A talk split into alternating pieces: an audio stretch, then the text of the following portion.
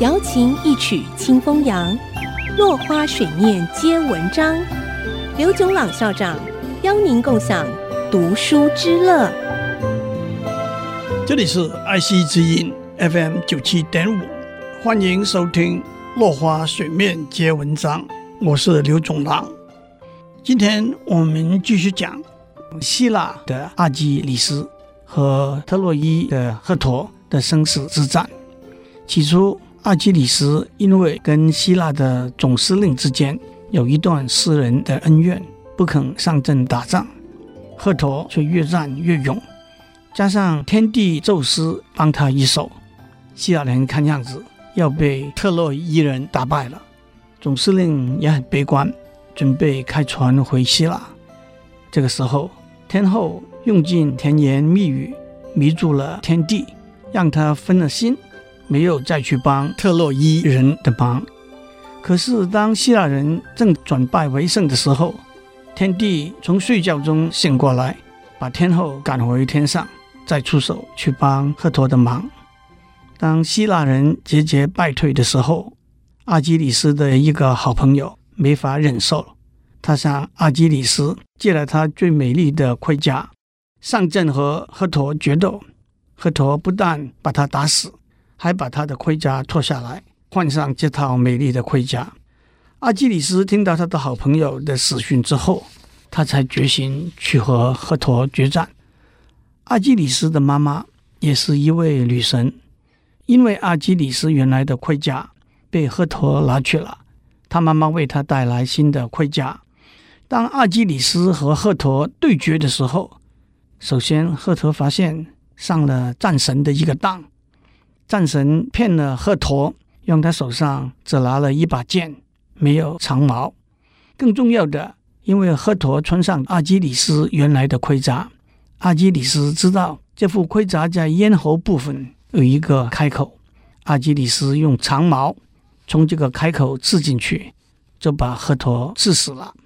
其实阿基里斯和赫陀的恩怨还没有了，阿基里斯还用马拖着赫陀的尸体，绕着特洛伊的城墙跑了三天。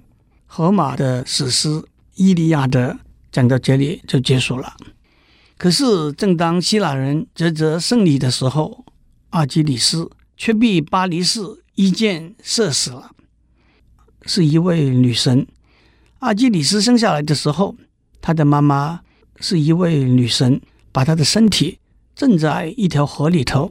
这条河的河水有特殊的功能，让阿基里斯被震过的身体刀枪不入。可是他妈妈抓住他的脚跟，把他的身体震在河里头，他的脚跟没有沾到河水，因此他的脚跟那一小块。没有抵挡刀枪的功能。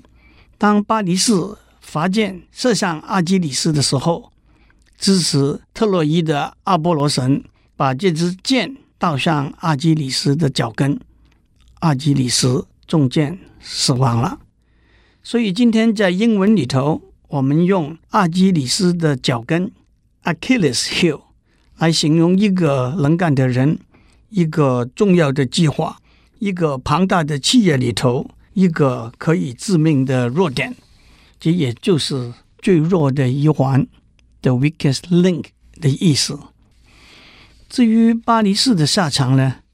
阿基里斯给打死之后，希腊人觉得胜利遥遥不可及，却又找到一位神箭手上阵打仗。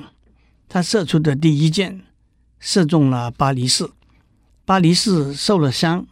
他要他的手下把他送到他当年牧羊的山上，找当年跟他生活在一起那位少女治疗他的箭伤。但是这位少女认为巴黎市无情无义，不肯宽恕他。亲眼看到巴黎市死了之后，自己也自杀了。这场为期十年的战争就以木马屠城作为这个故事的终结点。今天先讲到这里。我们下一次会把这个故事讲完。落花水面皆文章，联发科技真诚献上好礼，给每一颗跃动的智慧心灵。